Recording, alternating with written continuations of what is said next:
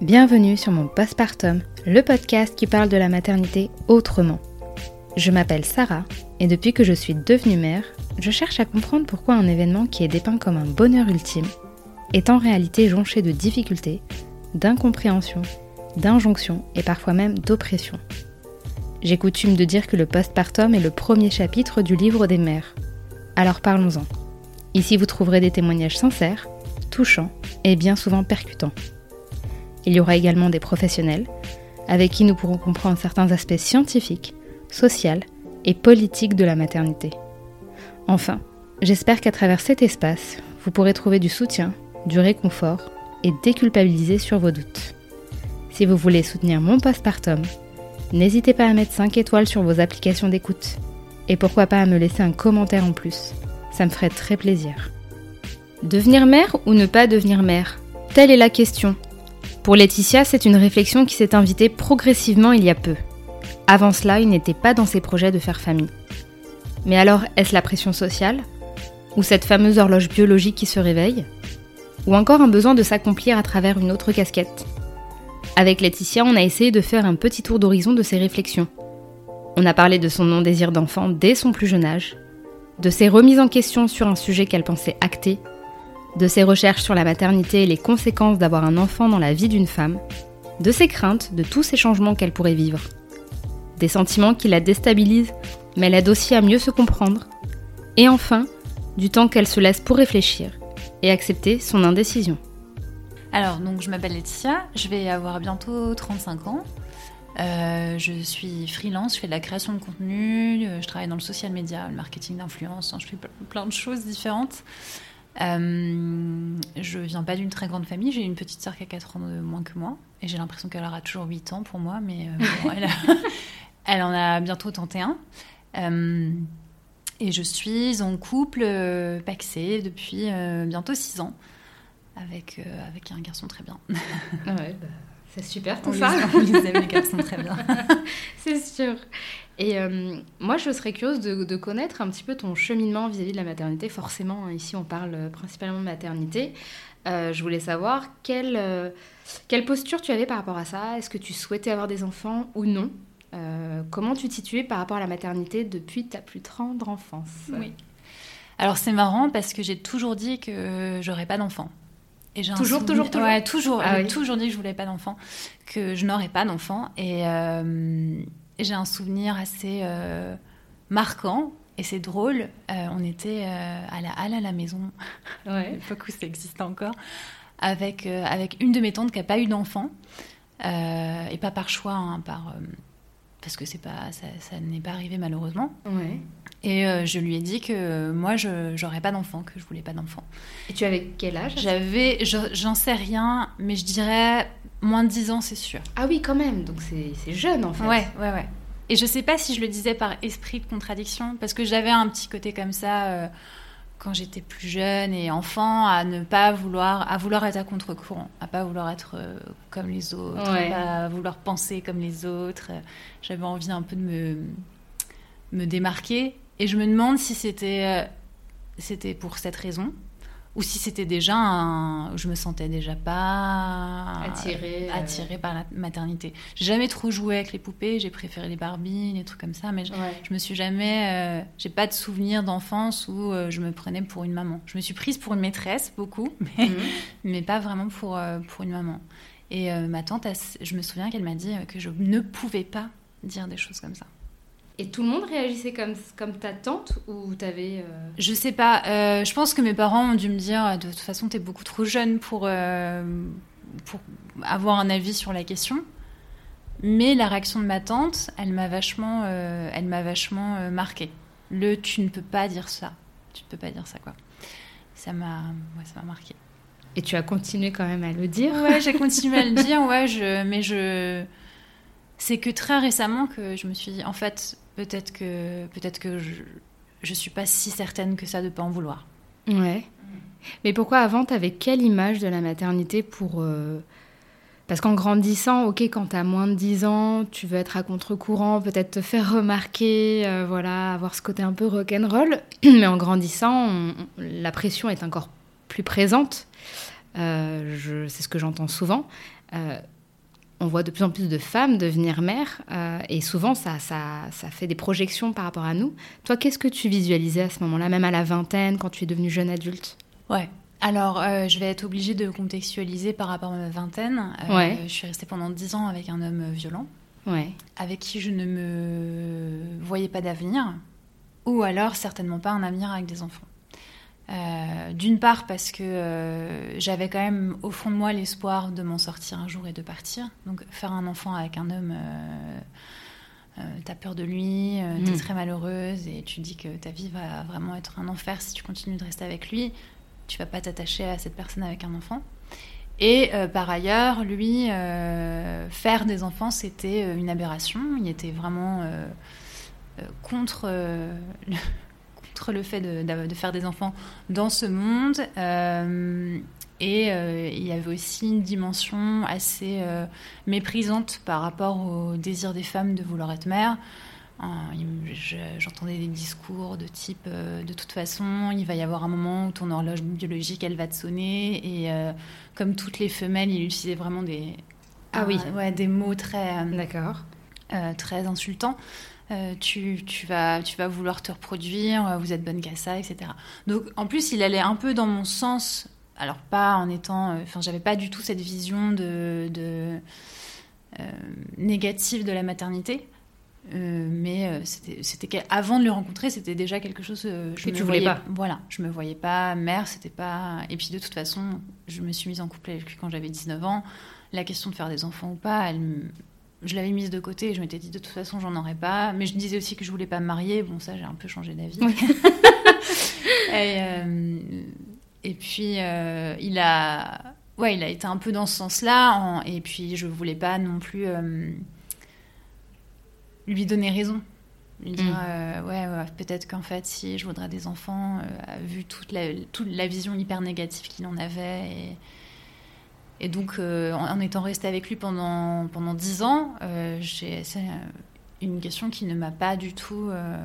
Puis tu n'aurais même pas eu pu avoir l'espace en fait de réflexion avec quelqu'un d'aussi négatif, si je peux dire ça dans tous les sens du terme, au-delà de la parentalité. non, c'est sûr. Ça pouvait pas te laisser. Non, non, non, bien sûr. Et puis après, autour de moi, j'ai l'impression de faire partie d'une génération où on fait des enfants quand même assez tard, et autour de moi, il y avait quand même peu de gens qui devenaient parents.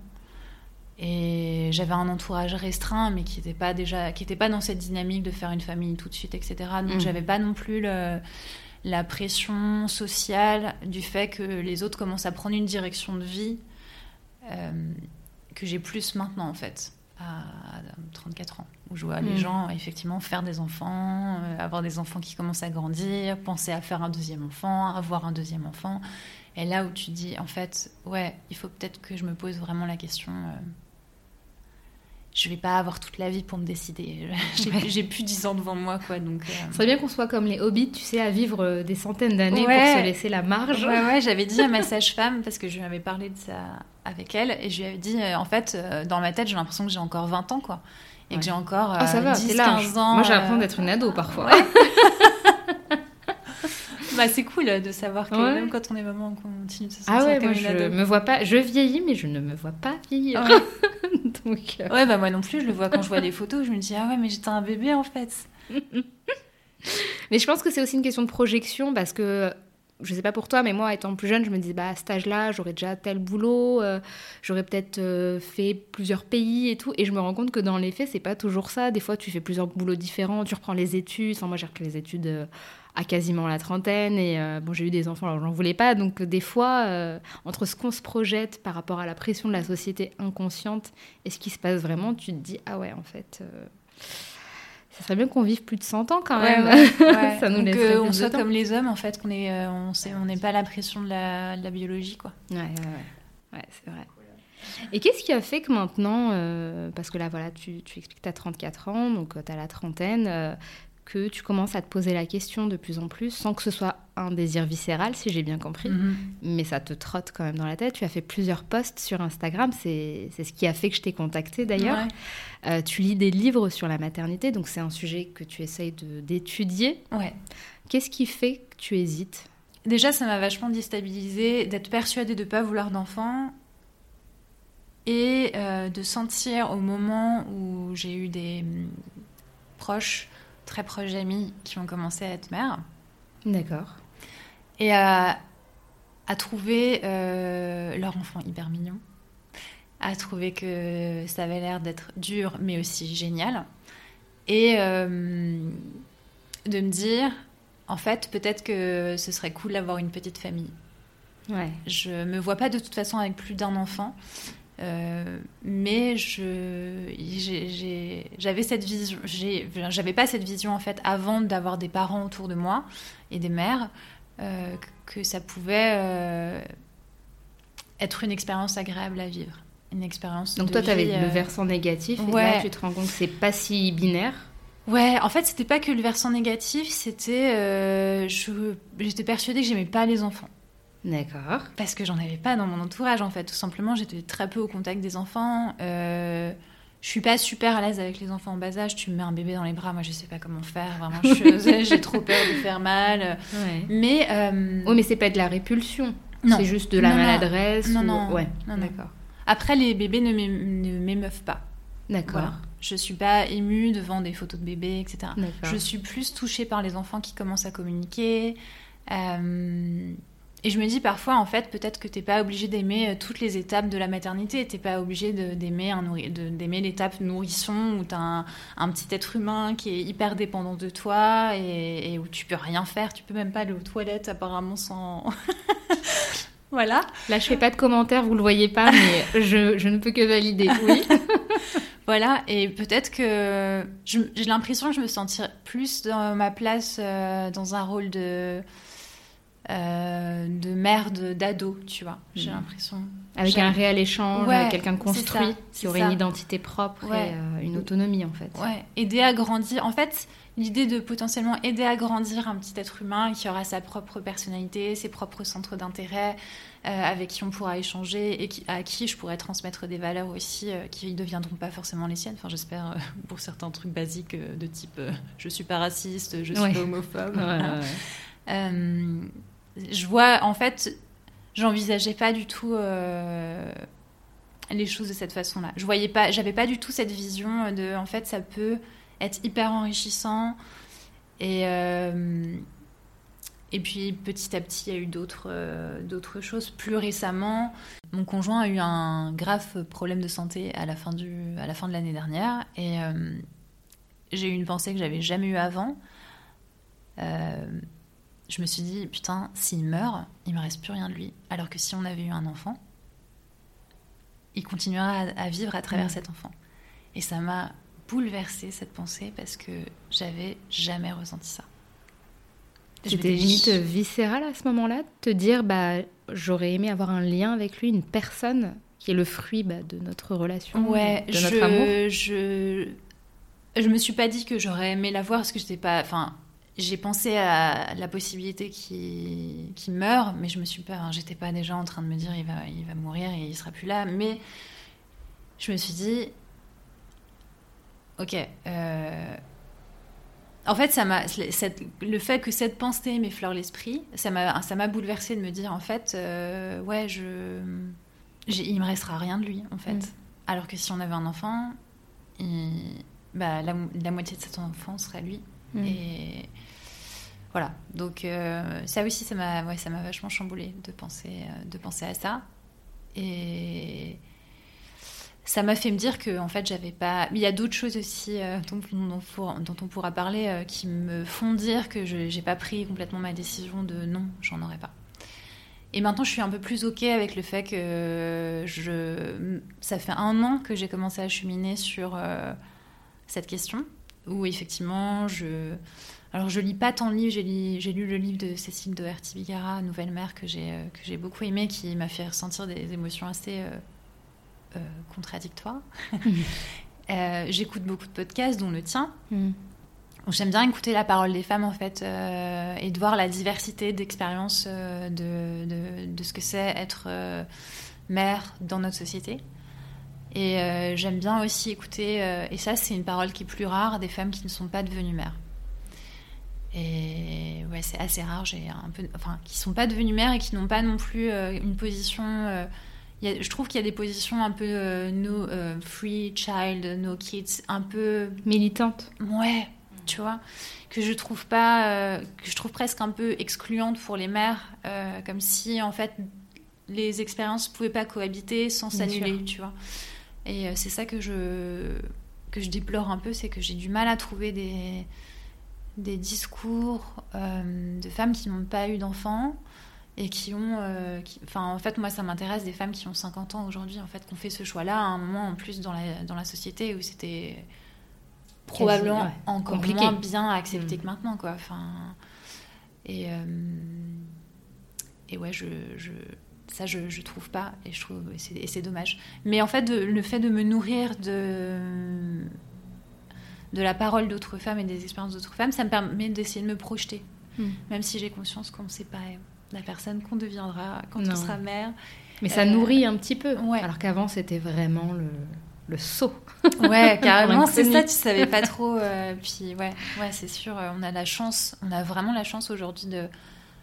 Et pouvoir, euh, bah, avec la contraception, décider quand.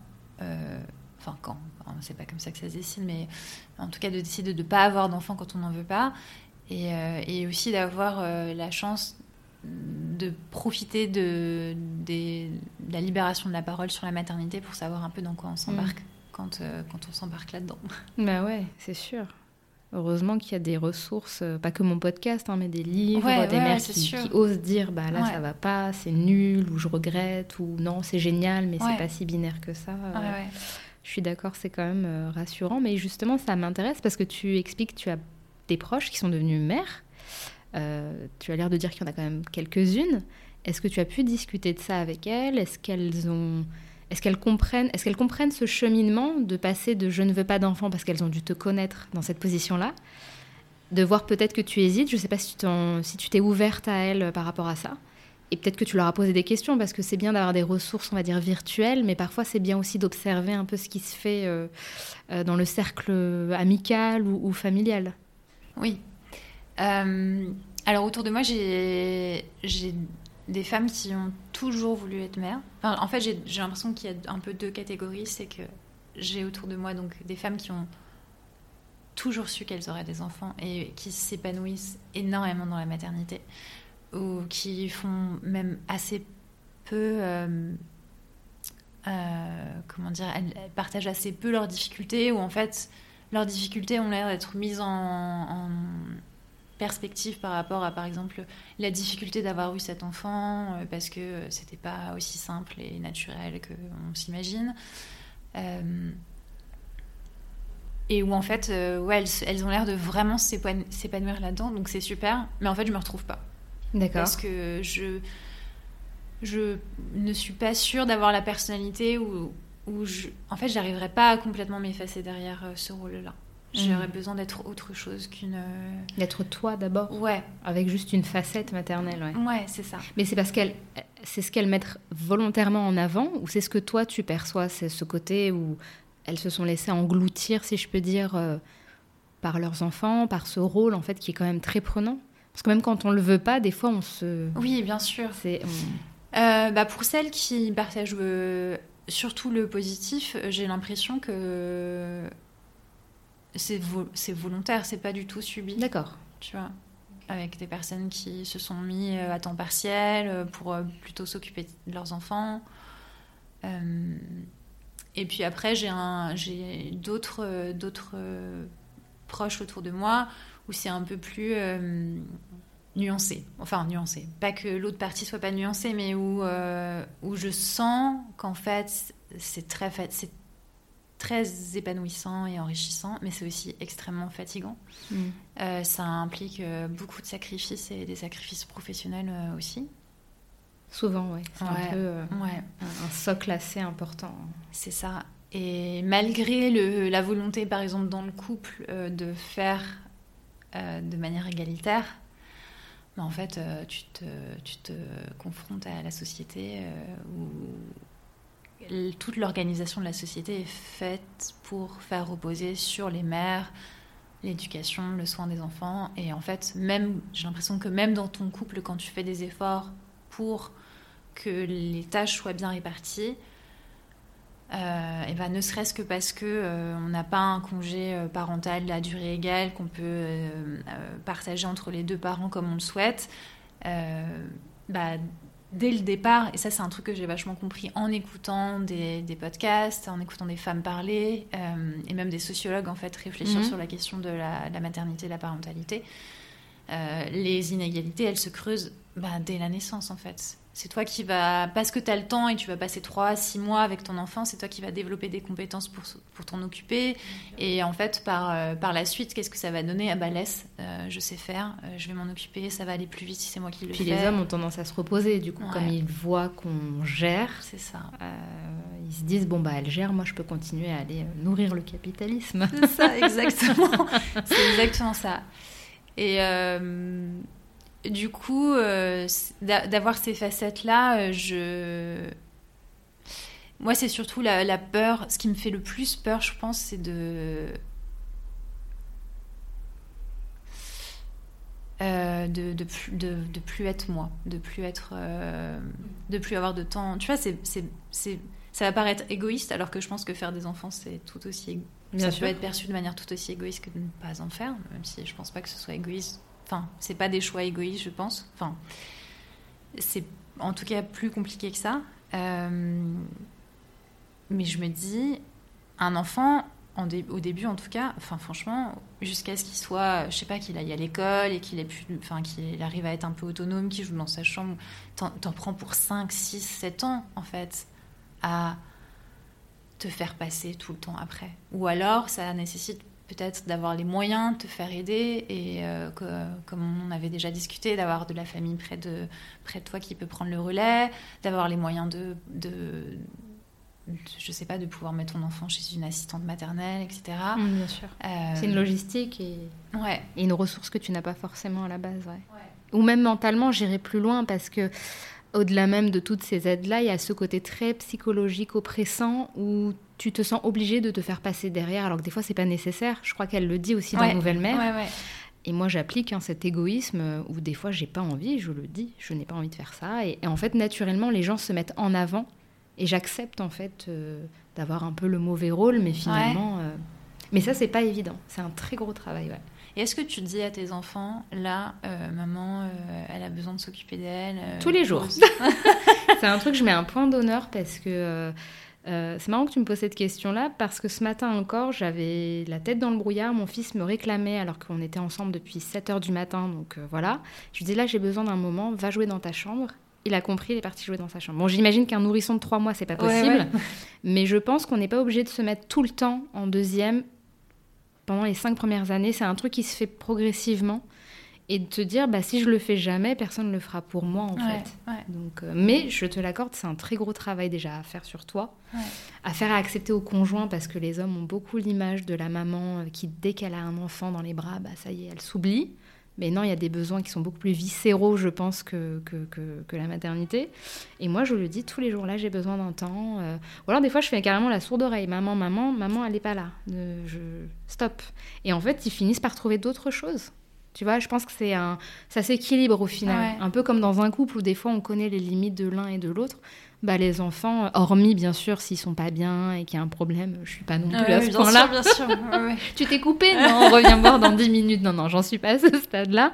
Mais pour les petites sollicitations qui sont un peu éreintantes et répétitives, des fois je, je coupe quoi. Ouais. Voilà. Donc euh, conseil, hein, faites comme moi, passez pour une mère digne pendant quelques temps, mais les gens s'y feront. Hmm. Mais tu sais, c'est un truc qui me fait peur aussi, ça, de... des attentes après que. Et ton entourage va projeter sur toi, et la société, euh, le mm. la peur du jugement.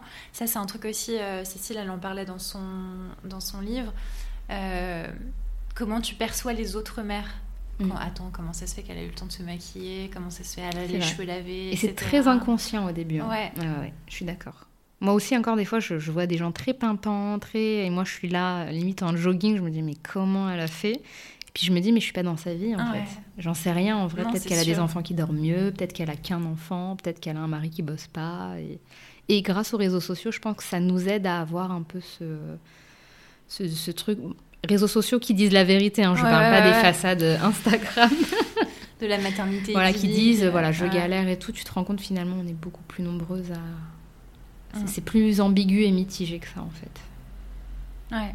Ouais, bah ça, je, je, je veux bien te croire. Mais euh, en fait, si j'essaie de me projeter, je me dis, Pff, attends, j'ar- j'arrive déjà pas à arrêter de me comparer sans, sans avoir d'enfant. Mm. Je sais pas si c'est aussi un truc que j'ai envie de vivre. Donc il y a plein de choses euh, qui se, qui se mélangent entre euh, bah, toute l'organisation, euh, la société. En fait, ça pourrait partir dans tous les sens, ce podcast, parce que quand j'ai commencé à réfléchir à, à, à la maternité, je me suis aussi dit qu'en fait, on n'était pas... du- Enfin, je me suis aussi dit, parce que j'ai entendu des choses et que ça a nourri ma propre réflexion, euh, moi, je suis à mon compte. Je me dis, si je, me, si je deviens mère, en fait, déjà, je vais partir, je sais pas comment... Allez, trois mois, trois mois en, en congé de maternité.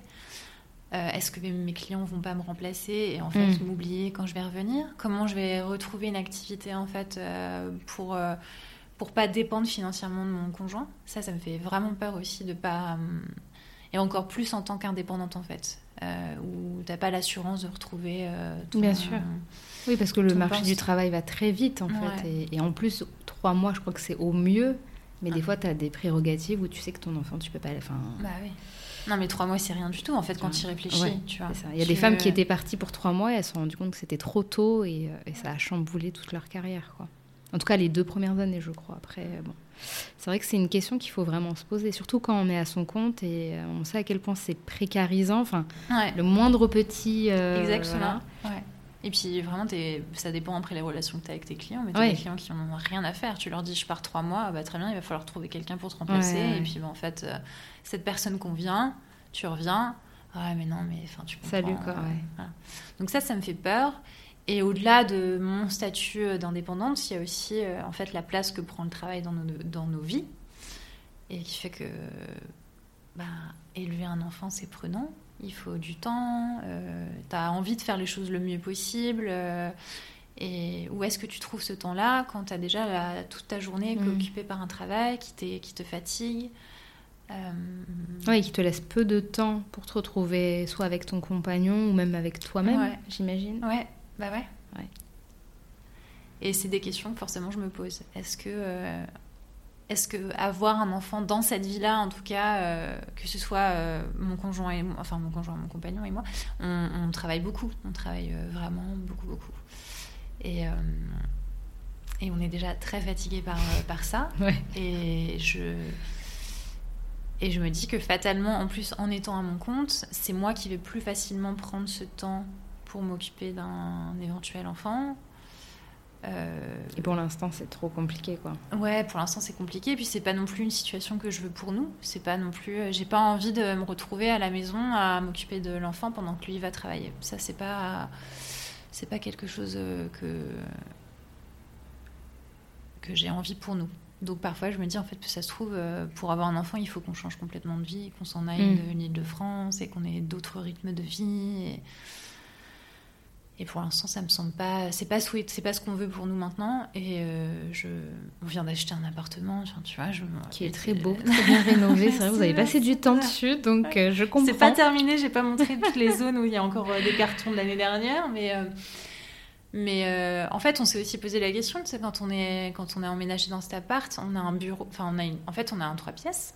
On pourrait avoir une chambre d'enfant, mais c'est aujourd'hui notre bureau.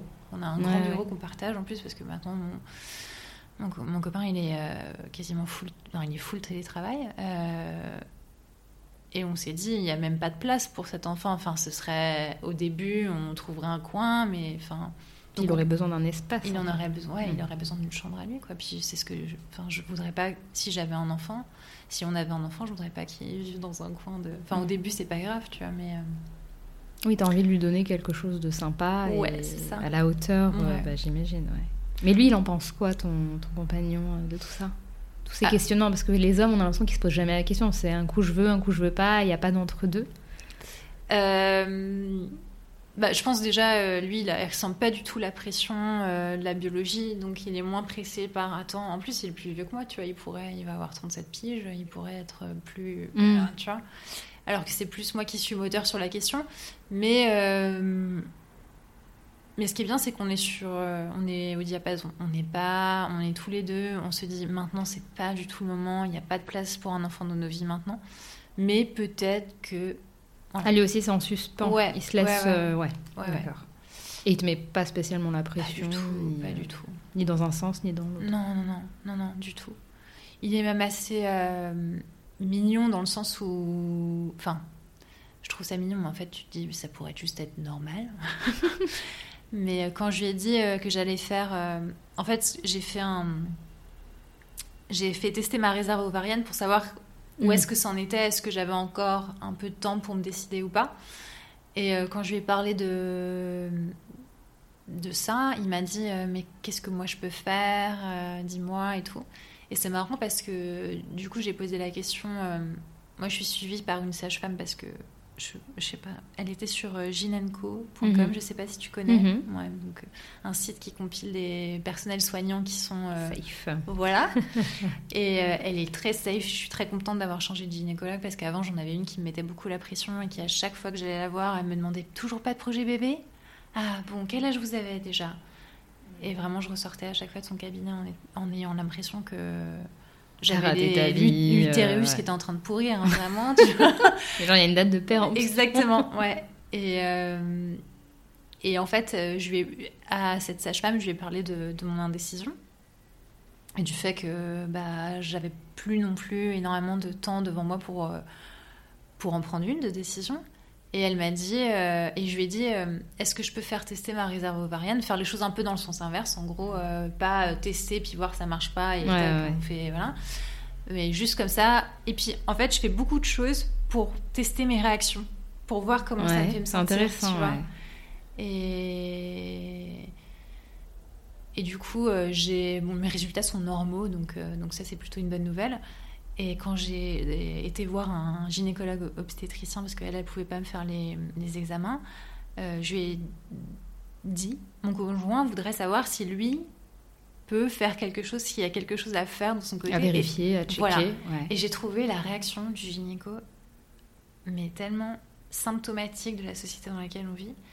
C'est qu'il m'a dit, euh, je vais pas, enfin c'est pas texto ce qu'il a dit, Mhm. il m'a dit, il faut savoir raison garder. euh, euh, c'est pas du tout euh, euh, les étapes dans lesquelles il faut, il faut faire les choses. euh, et en gros, en filigrane, ce que j'ai entendu, c'est de toute façon, c'est sur vous que, va reposer la responsabilité, enfin la responsabilité. Oui, la charge en fait.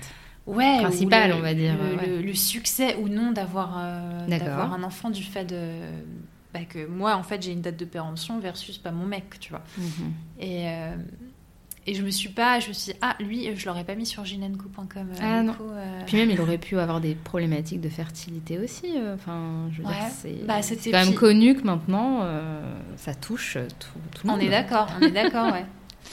Donc, euh, depuis le mois d'août de 2021, c'est possible de faire congeler ces ovocytes sans raison médicale particulière.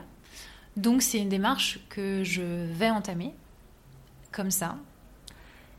Je suis plus sereine avec l'idée de là maintenant tout de suite, c'est pas le bon moment. Et je sais pas du tout, j'arrive pas à me fixer sur non, j'en aurai pas ou oui, j'en aurai. Mhm. Et si dans 5 ans, quand j'aurai 40 ans, ou même un peu plus après, euh, on décidait de changer de vie, d'avoir une famille, etc., et que ça convenait à ce moment-là dans notre vie, euh, ça me rassure de me dire que j'ai euh, j'ai euh, ce backup en fait. Si Mhm. jamais ça fonctionnait pas naturellement, on va, on va aller chercher mes ovaires d'il y a 5 ans, et, euh, enfin mes ovaires, mes ovocytes d'il y a 5 ans, et, euh, et on verra du coup que ce que ça donne. quoi. Ça me rassure beaucoup et je suis contente qu'on ait enfin cette possibilité de le faire sans avoir de raison médicale à invoquer. Donc, Ouais, c'est vrai que c'est une grande avancée. ouais, Parce que Enfin. Avant, enfin, toutes ces décisions médicales et politiques, hein, faut, on va pas se mentir, faisaient que la femme, elle avait doublement la pression. Parce qu'avant, entre la contraception, l'IVG qui était incertain, tu étais un peu obligé de subir euh, tes enfants ou en tout cas une maternité non désirée. Là, il y a, il y a un panel de décisions qui ont été Ouais. faites, euh, faites pardon, et qui font que tu peux te laisser une marge et, euh, et avoir moins cette pression. quoi. ouais, Moi, je trouve ça génial. moi aussi, moi aussi. Que tu sois pas obligé, euh, parce que moi j'avais des connaissances qui l'ont fait, mais en allant en Espagne euh, ou en Oui, allant c'est en ça. Belgique. Avant, c'était ça, oui. Et c'était à tes frais et ça coûtait plusieurs milliers d'euros. Donc, Donc c'était un budget et du coup Ouais. tu le faisais, il fallait encore doublement réfléchir et se Ouais. dépêcher. Alors Ouais. que là, Alors que là, ça, c'est pris en charge par la Sécu. Ouais. Donc, donc ouais, C'est cool. On est quand même dans un. Voilà, c'est des points, on a des choses positives dans tout notre système médical aussi. Il y a des, choses très bien qui, qui se passent. Et, euh, et, là où tu en es maintenant tout de suite, est-ce que tu continues à te documenter? Est-ce que finalement tu te laisses un petit peu... Euh, tu retournes à vaquer à tes occupations en te disant bah, peut-être qu'un jour je vais me réveiller et ça va être le jour ou, euh, ou non euh, beaucoup moins, parce que euh, mais c'est vachement venu du fait d'avoir toute cette réflexion, d'avoir énormément écouté de, podcasts, euh, lu des pages. Je me suis, je m'étais abonnée à beaucoup de comptes aussi Instagram de qui parlaient de maternité, de regrets maternels, de, femmes qui ne veulent pas avoir d'enfants. et le fait d'avoir cette diversité d'expériences et de, de témoignages ça m'a fait me rendre compte, euh, donc bah, en, fait, en, testant mes réactions et en essayant de me projeter dans une, expérience plus qu'une autre, mm. euh, je me suis rendu compte que ça m'aidait pas à prendre de décision et qu'en fait, bah, juste peut-être que je n'arriverais pas à, avoir une décision oui ou non maintenant. Et peut-être que je et peut-être que ça viendra jamais en fait et que la vie va décider pour moi. Je suis un peu plus en paix aussi avec avec, euh, ça. avec ça. parce que pour en revenir à ce que je disais un peu plus tôt, c'est que le fait d'avoir vécu pendant dix ans avec un mec violent et je me suis oubliée, j'ai eu l'impression d'être en prison. Euh, enfin, c'est pas qu'une impression d'ailleurs, j'étais en prison avec, euh, hmm. avec, euh, avec ce mec et j'ai pas pu vivre les choses que j'avais envie de vivre pendant toutes ces années. J'avais énormément d'interdits, j'avais pas le droit de sortir, j'avais pas le droit de m'habiller comme je voulais, j'avais pas le droit de... J'ai... La danse a toujours été ma passion, j'avais plus le droit de faire de la danse. Enfin, il tu a... reprends en fait. Euh, ouais, depuis quelques années, ouais. C'est ça, c'est... ça fait euh, six ans bientôt que j'ai quitté, euh, j'ai quitté cette personne et j'ai... je me suis tout de suite remise en couple quand tu es au début dans une relation, tu es emporté dans une tornade de sentiments euh, où en fait euh, tu t'oublies un peu dans la relation où en fait c'est tellement génial de voir l'autre euh, et et je m'en suis vachement nourrie et je regrette pas du tout. Mais en fait maintenant j'en suis à un stade où j'ai besoin de m'occuper de moi. J'ai besoin de faire des choses pour moi, de vivre des, expériences. Euh, je, soigne vachement l'ado la, que j'étais, ou même l'enfant, ou la très jeune adulte euh, qui n'a pas pu faire ce qu'elle voulait. Et aujourd'hui, j'essaie de. En fait, je m'occupe de moi, tout simplement. Et euh, j'ai encore besoin de ce temps-là pour m'occuper de moi. Et peut-être qu'après, quand j'aurai le sentiment de m'être suffisamment occupée de moi, je pourrais peut-être m'occuper de quelqu'un d'autre et continuer de m'occuper de moi, bien bah sûr, aussi. De toute façon, on ne peut pas bien s'occuper des autres si soi-même. Ouais, euh, c'est sûr, c'est sûr. Pour moi, c'est fondamental. Donc, le fait d'en être arrivé à cette conclusion, à, ouais, cette conclusion où j'avais besoin de m'occuper de moi-même, euh, j'ai moins, je ressens moins l'envie, le, le, besoin en fait d'écouter. J'ai l'impression d'avoir pas fait le tour de la question, mais de voir un peu des, de reconnaître un peu des des choses qui reviennent souvent ou mm. des, et que toutes les expériences sont différentes. Mais, euh, mais maintenant, je suis plus, euh, je, suis plus OK avec, euh, avec l'idée que je, je suis indécise et que ça va peut-être pas changer. C'est pas si grave en fait. Voilà, c'est pas grave. c'est pas grave du tout. Et, et, je continue à être ouverte en fait aux à toutes ces petites choses euh, qui euh, me font euh, ressentir que peut-être avoir une famille ce serait bien ou peut-être qu'avoir une famille ce serait pas si, bien que ça pour nous c'est peut-être pas voilà peut-être mm. pas une expérience qu'on a on a envie de vivre ou qui est faite pour nous maintenant. Mais forcément je suis hyper attachée à ma grand-mère. J'ai encore la chance d'avoir ma grand-mère qui a 94 ans qui a euh, elle a la, tête de quelqu'un de 94 ans, tu vois, mais enfin, c'est quelqu'un auquel je suis hyper attachée et mm. qui me, qui, qui me rattache aussi beaucoup à mon enfance. Et, euh, et je trouve que la, la question aussi de, de la maternité, de la parentalité, ça te ramène vachement à ton enfance. Bien sûr. Et ça, c'est un, ça, c'est un truc où j'ai pas encore mis les mains dedans. Je comprends, c'est évident. C'est un peu, parfois un peu douloureux en fait. Et, mais j'ai aussi ce truc de, en fait, j'ai tellement de bons souvenirs avec ma grand-mère. Vraiment, je crois que mes principaux souvenirs les plus doux d'enfance sont liés à elle, vraiment tout. Et en fait, j'adorerais. euh, ma grand-mère est italienne, en fait, je, Mhm. je suis moitié italienne, moitié française. Et j'adorerais aussi pouvoir euh, euh, avoir un héritage à donner, euh, enfin pouvoir partager une partie de ma culture italienne à mon enfant. Il y a, j'ai, j'ai, a une vachement- transmission. Ouais, c'est ça. Il y a Ouais. vachement de, d'idées de continuer à faire vivre des trucs euh, que j'ai reçus de ma grand-mère. Mais c'est vachement lié à ma grand-mère ou beaucoup, beaucoup lié à ma grand-mère, ouais.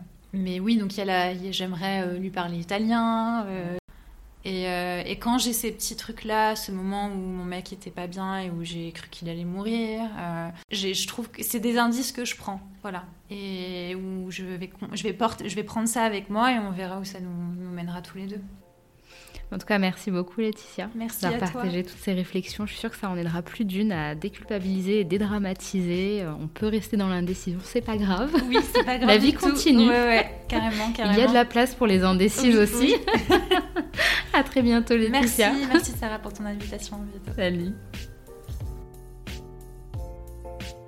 J'espère que cet épisode vous aura plu. On se retrouve la semaine prochaine pour un nouveau témoignage. En attendant, vous pouvez me suivre sur mon compte Instagram, mon postpartum tout attaché, pour ne rien rater de mon contenu. Prenez soin de vous et à très bientôt.